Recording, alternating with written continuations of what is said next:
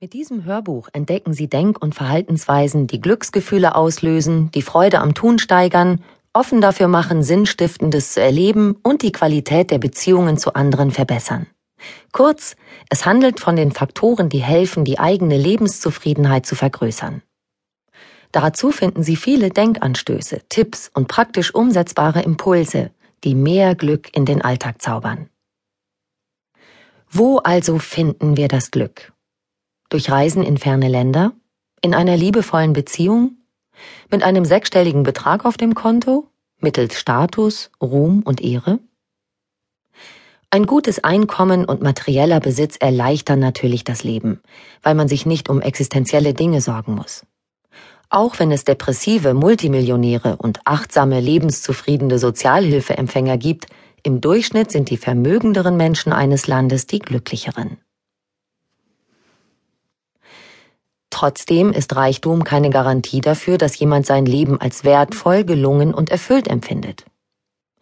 Neuere Forschungsergebnisse aus Großbritannien und den USA belegen, wenn in einem Land der materielle Wohlstand wächst, steigt dadurch nicht automatisch auch die durchschnittliche Lebenszufriedenheit.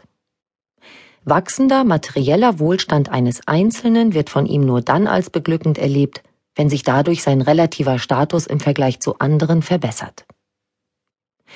Wir schauen auf das Auto des Nachbarn oder des Kollegen und darauf, was andere verdienen und vergleichen unseren eigenen Status damit. Das ist fatal, denn wenn wir ein materielles Ziel erreicht haben, findet sich immer jemand, der noch mehr von dem hat, was wir auch gern hätten. Und schon vergleichen wir uns wieder und sehen uns im Hintertreffen. Dann schrumpfen die Glücksgefühle wieder zu einem Nichts zusammen. Sehr schnell gewöhnen wir uns an ein höheres Einkommen und mehr Wohlstand. Das Erreichte wird selbstverständlich. Wenn wir mehr Geld zur Verfügung haben, steigt das subjektive Wohlbefinden zunächst an. Jedoch gilt dieser Zusammenhang nur bis zu einer bestimmten Einkommenshöhe. In den wohlhabenden Ländern besteht die lineare Koppelung Geld gleich Glück jenseits einer Schwelle von etwa 5000 Euro Monatseinkommen nicht mehr, sondern die Zufriedenheitskurve flacht dann ab. Mehr Geld macht dann also keinen Unterschied mehr. Wege zu Glück und Entfaltung. Dem Psychologen und Glücksforscher Martin Seligman zufolge sind es vorrangig folgende Wege, die zu Glück im Sinne von Lebenszufriedenheit führen. Angenehmes Leben, engagiertes Leben, sinnerfülltes Leben und befriedigende Beziehungen. Mit anderen Worten sind nach dieser Auffassung jene Menschen am glücklichsten, die das Gute und Angenehme im Alltag wahrnehmen und genießen können, die ein engagiertes, aktives Leben führen, die das Gefühl haben, mit ihrem eigenen Sein und Tun in der Welt etwas Gutes zu bewirken, die mit ihren Mitmenschen gut auskommen und von der eigenen hohen Selbstwirksamkeit überzeugt sind, sich also als ihres Glückes Schmied betrachten. Ein glücklicher Mensch zu sein bedeutet nicht, keine emotionalen Regungen wie Zorn, Selbstzweifel, Trauer, Mutlosigkeit, Neid und Ärger zu verspüren oder solche Gefühle gar zu ignorieren oder zu verdrängen. Alle unsere Gefühle sind wichtig und haben ihren Platz. Furcht oder Traurigkeit beispielsweise bieten auch unmittelbaren Nutzen. Angst kann uns vor Fehleinschätzungen schützen und unsere Wahrnehmung schärfen. Traurigkeit kann uns anderen Menschen näher bringen und bei nahestehenden Menschen den Impuls wecken, uns beizustehen.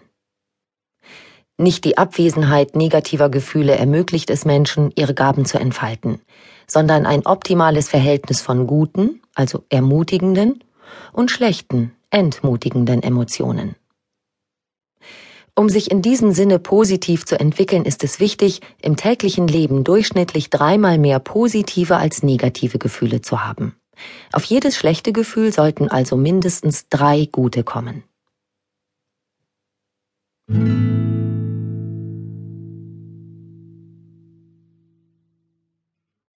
Impuls.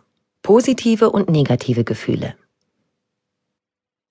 Sorgen Sie dafür, ungestört zu sein. Nun vergegenwärtigen Sie sich eine ganz normale Woche und schätzen Sie spontan ein, wie das Verhältnis von positiven zu negativen Gefühlen an den einzelnen Wochentagen in etwa aussieht. Was überwiegt? Wie verhalten sich positive zu negativen Gefühlen in Ihrem Alltag? 13